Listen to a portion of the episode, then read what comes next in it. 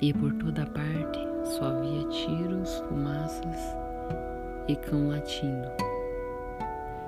Afinal, o pântano ficou tranquilo e o patinho saiu correndo e voando a maior distância possível. Perto do anoitecer, ele chegou a um pobre casebre. A porta estava pendurada de um barbante e havia mais fendas do que paredes. Ali vivia uma velha esfarrapada com seu gato desgrenhado e sua galinha vesga. E o gato fazia jus a, a morar com a velha por apanhar camundongos, a galinha por botar ovos. A velha achou que estava com sorte por ter encontrado um pato talvez fosse uma pata e também botasse ovos. E se não fosse, podemos matá-lo para comer. E assim o pato ficou. Mas ele era perseguido pelo gato e pela galinha. Para que você serve? Para que você serve se não bota ovos e não sabe apanhar camundongos? Perguntavam-lhe os dois. O que mais gosto de fazer? Disse o patinho com um suspiro. É ficar debaixo, quer seja debaixo da amplidão azul do céu, quer debaixo do frescor azul da água. O gato não via nenhum sentido em querer ficar debaixo da água e criticou o patinho pelos seus sonhos idiotas. A galinha não conseguia ver a graça de ficar com as penas molhadas e também debochou do patinho. No final das contas, ficou claro que aqui também não haveria paz para o patinho. E por isso ele partiu para ver se as coisas podiam ser melhores mais adiante. Ele encontrou por acaso um laguinho e enquanto estava nadando, foi ficando cada vez mais frio. Um bando de aves passou voando lá em cima, as mais lindas que ele já havia visto. Elas gritaram para cumprimentá-lo e ouvir suas vozes fez com que o coração do patinho saltasse e se apertasse ao mesmo tempo. Ele gritou de volta com uma voz que nunca havia emitido antes. Ele nunca havia visto criaturas mais lindas e nunca havia se sentido mais desolado. Ele girou e girou na água para observá-las enquanto desapareciam nos céus e depois mergulhou até o fundo do lago e ali se aninhou trêmulo. Estava fora de si por sentir um amor desesperançado por aqueles enormes pássaros brancos. Um amor que ele não conseguia entender. Um vento mais frio começou a soprar e foi ficando cada vez mais forte com o passar dos dias e a neve caiu sobre o gelo. Hum, os velhos quebravam o gelo nos baldes de leite e as velhas fiavam até tarde da noite. As mães alimentavam três bocas de cada vez à luz de velas, e os homens saíam à procura de ovelhas sob o céu branco da meia-noite.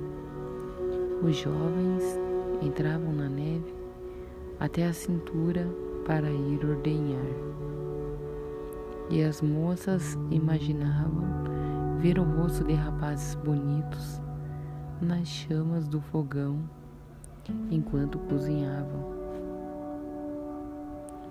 E no lago ali por perto, o patinho precisava nadar cada vez mais rápido, em círculos para manter um lugar aberto no gelo.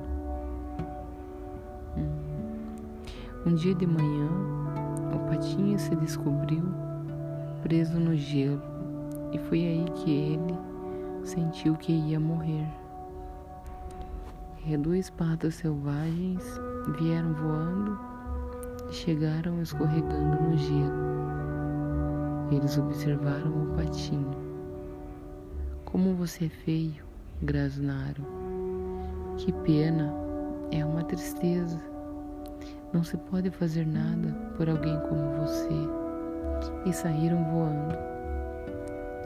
Felizmente, um lavrador passou por ali e libertou o patinho, quebrando o gelo com seu cajado.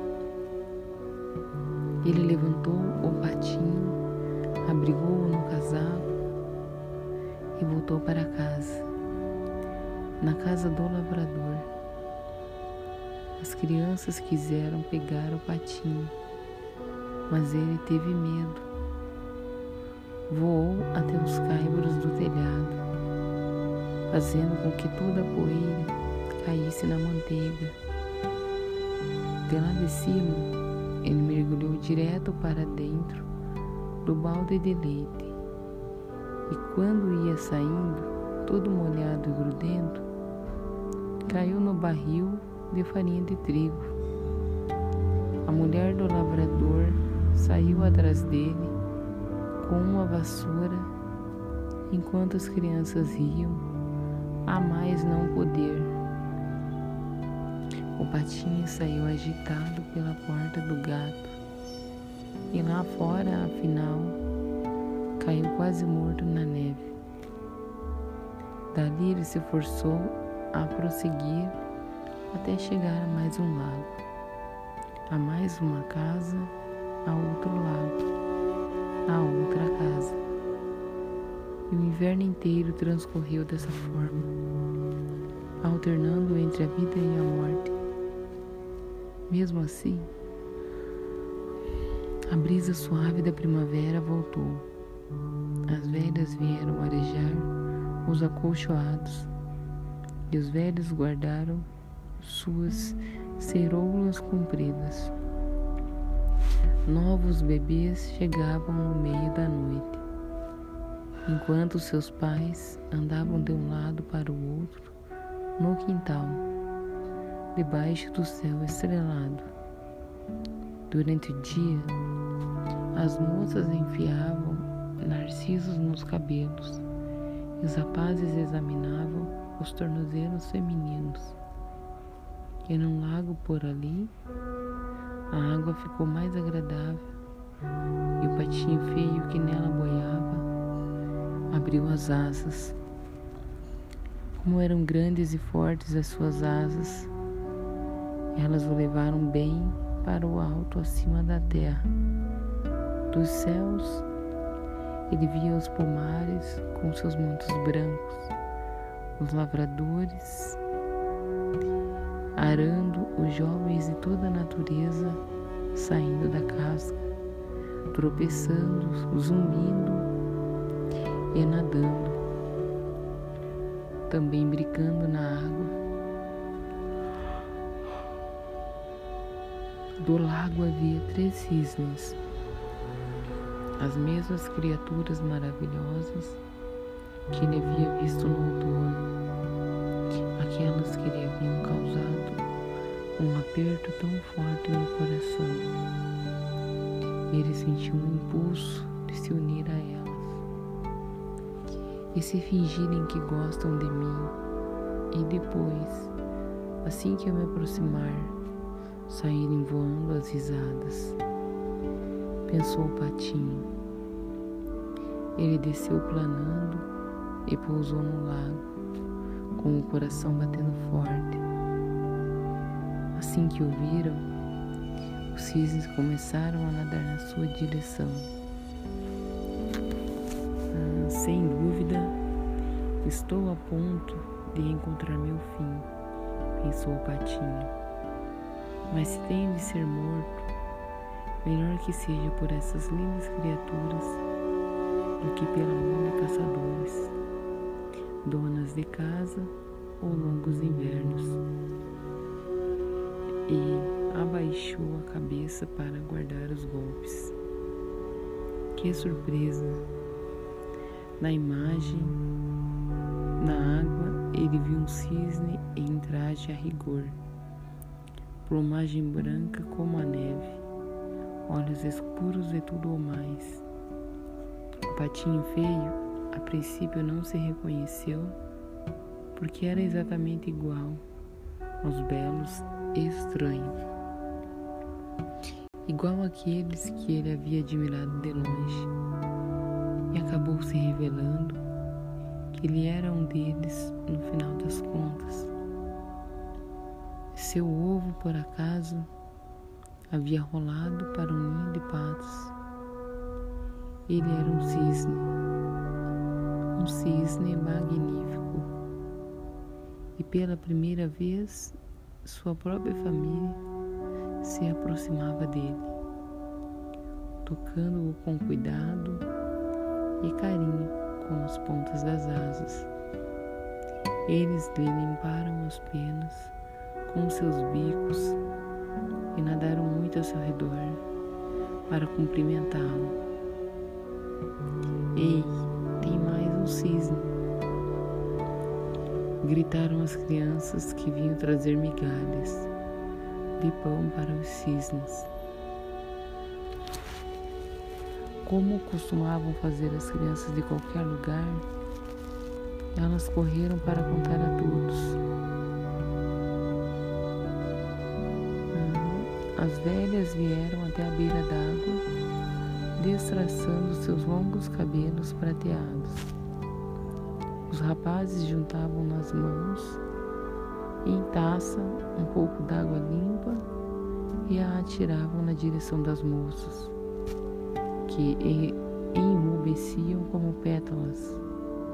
Os homens tiraram uma folga da ordenha só para tomar um pouco daquele ar.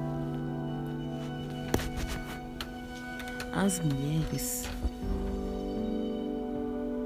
pararam um pouco de remendar só para ir com seus parceiros. E os velhos começaram a contar histórias sobre como a guerra é longa e a vida é curta. E um a um fosse pela vida, pela paixão, pelo porquê, o tempo estava passando. Todos se afastaram dançando. Os rapazes, as moças, todos foram embora dançando. Os mais velhos, os maridos, as esposas, as crianças e os cisnes também se afastaram dançando, deixando ali só nós a primavera e mais uma mãe parda chocando seus ovos junto ao rio. Questão de exílio é antiquíssima. É, muitos contos de fadas e mitos têm como centro o tema do proscrito.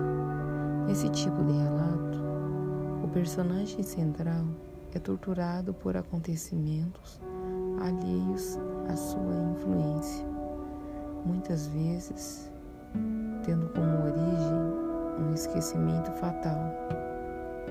Na história da Bela Adormecida, a décima terceira fada é esquecida e não é convidada para o batizado, que resulta numa maldição lançada contra a criança que na realidade atinge a todos de um modo ou de outro.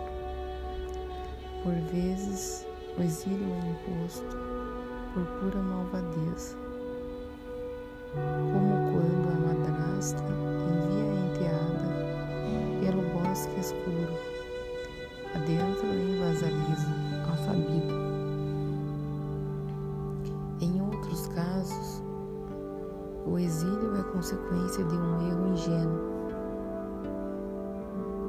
O deus grego Hephaestus ficou ao lado da sua mãe, Hera, numa discussão com Zeus. Seu marido Zeus enfureceu-se e atirou Hefastos do alto do Monte Olimpo, aleijando-o e banindo-o. Às vezes, o isolamento tem como origem algum pacto no qual se entra sem plena compreensão do que se trata. Como na história de um homem que concorda em vagar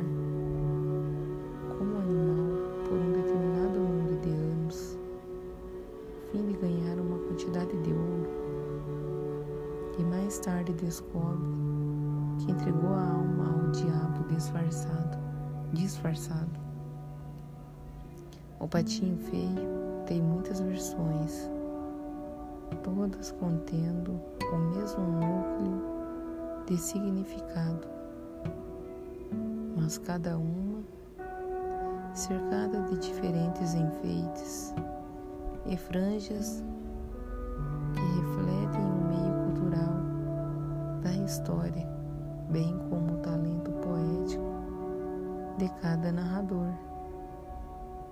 Os significados básicos que nos interessam são os seguintes. O patinho da história simboliza a natureza selvagem, que, quando forçada a enfrentar circunstâncias pouco propícias, luta instintivamente para continuar viva apesar de tudo. A natureza selvagem sabe instintivamente às vezes com elegância, às vezes sem muito estilo, mas existindo a si mesmo. Graças a Deus por esse aspecto. Para a mulher selvagem, a continuidade é uma das suas maiores forças. Outro aspecto importante da história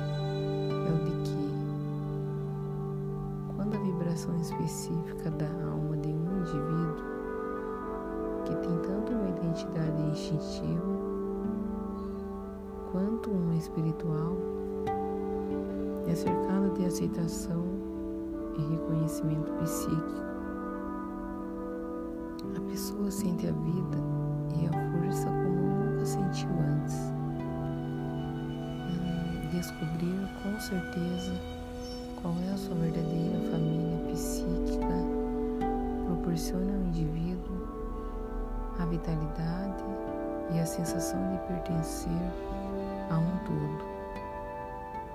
A rejeição à criança é diferente.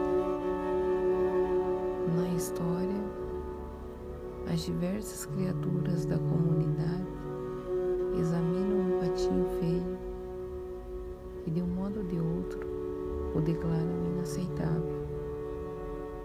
Na realidade, com os outros. É tão diferente que parece um feijão preto com um balde de ervilhas.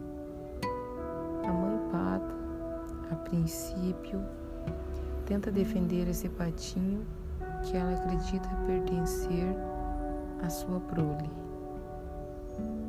Afinal, porém, ela fica profundamente dividida em termos emocionais e deixa de se importar com um filhote estranho. Seus irmãos e outros membros da comunidade atacam-no, bicam-no e o atormentam.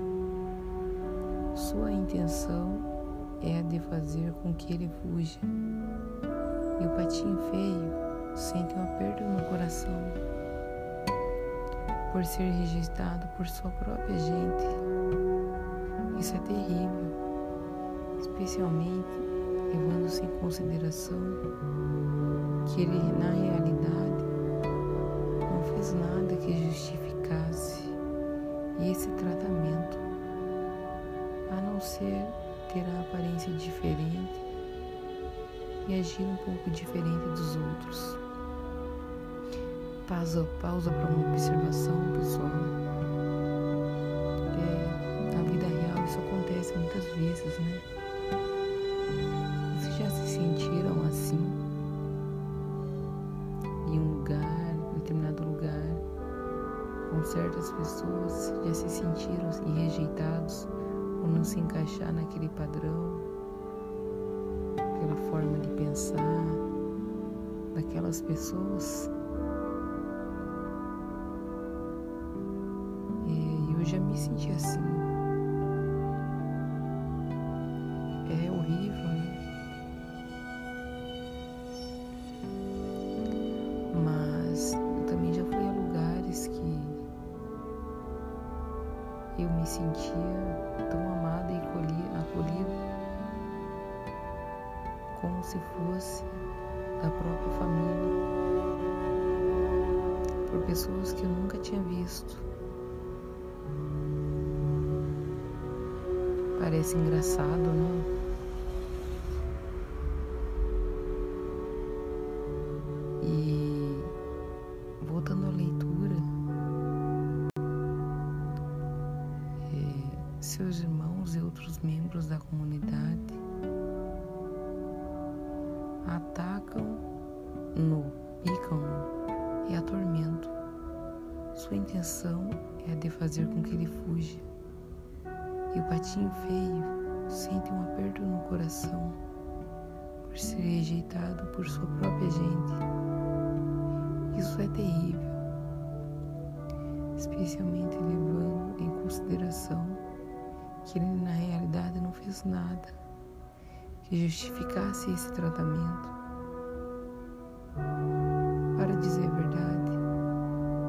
Nesse caso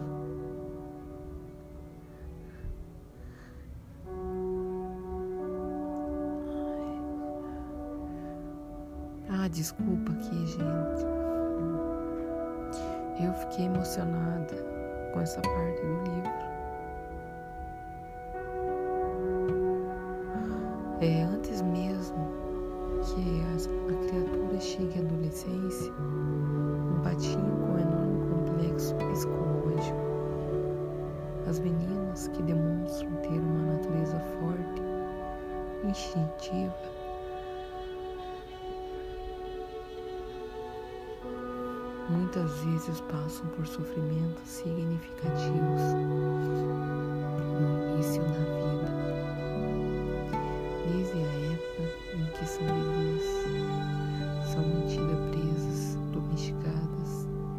e ouve dizer que são inconvenientes ou teimosas. Suas naturezas selvagens revelam-se bem cedo. Elas são curiosas, habilidosas e possuem excentricidades leve de vários tipos características estas que, se desenvolvidas, constituiriam a base para a sua criatividade para o resto das suas vidas, considerando-se que a vida criativa é o alimento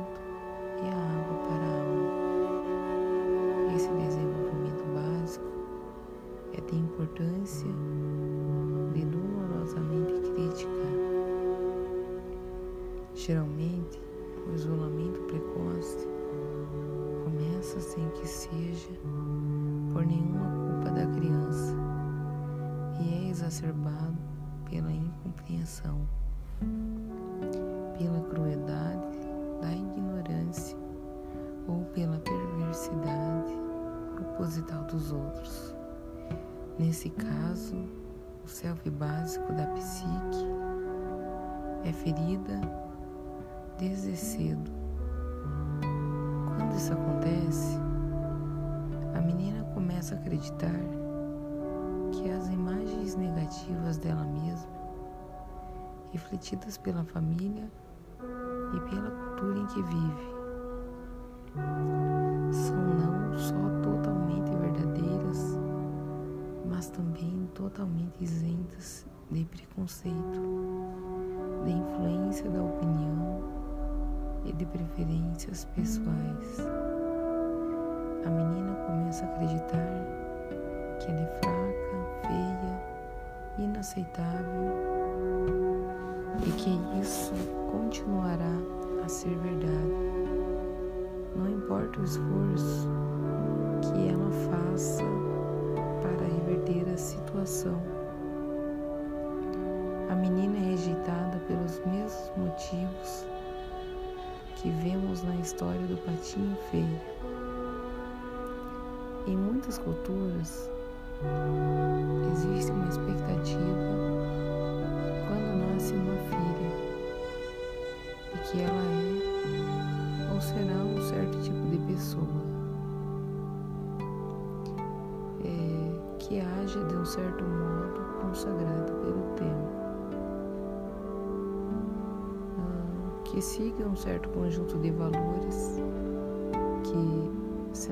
idênticos aos da família, pelo menos se baseiem nos valores da família.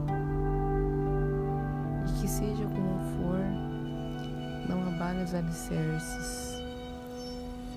Essas expectativas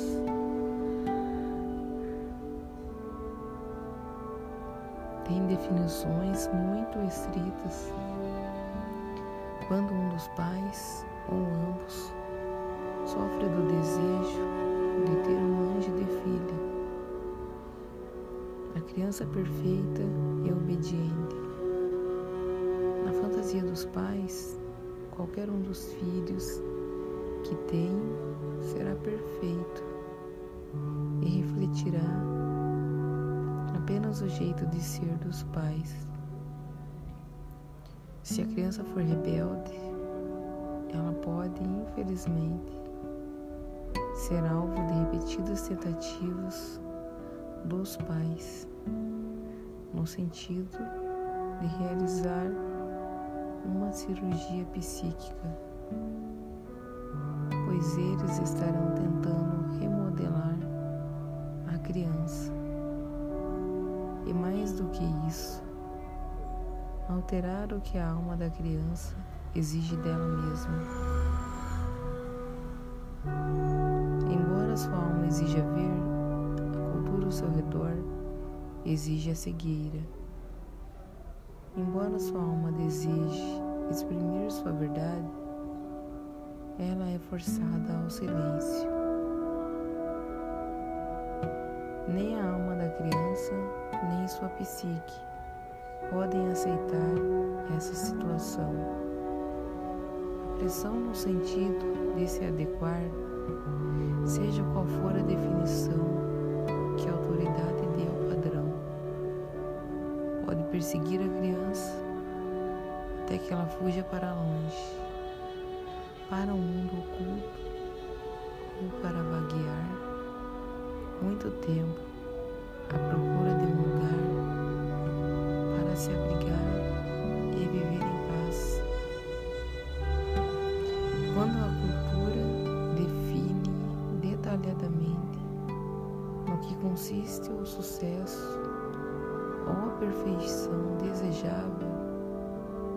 qualquer aspecto, na aparência, na altura, na força, na forma física, no poder aquisitivo, na economia, na masculinidade, na feminilidade, na atitude do bom filho, no bom comportamento, na crença religiosa. Existem ditames correspondentes e tendência à avaliação na psique de todos os seus membros. Portanto, as questões da mulher selvagem rejeitada geralmente são duplas: a íntima e pessoal e a externa e cultural. Cuidemos aqui das questões íntimas da pessoa rejeitada, pois quando desenvolvemos uma força adequada, não uma força perfeita, mas uma força moderada e prática para sermos nós mesmos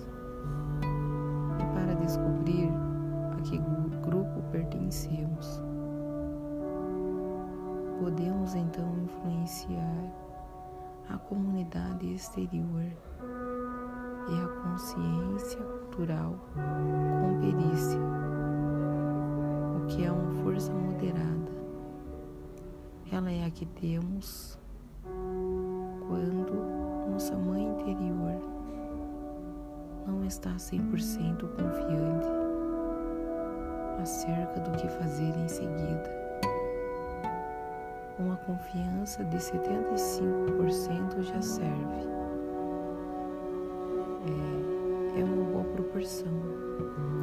Lembre-se, dizemos que uma planta está em flor, que os botões estejam meio abertos, abertos até três quartos, quer estejam totalmente abertos. Tipos de mães. Embora possamos interpretar a mãe na história como um símbolo da nossa própria mãe exterior, a maioria dos adultos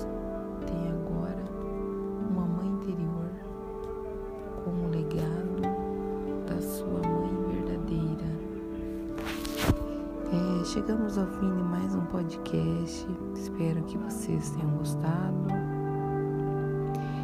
Curta, compartilhe esse áudio. Reflitam sobre o tema. E boa leitura para vocês. Até a próxima, pessoal.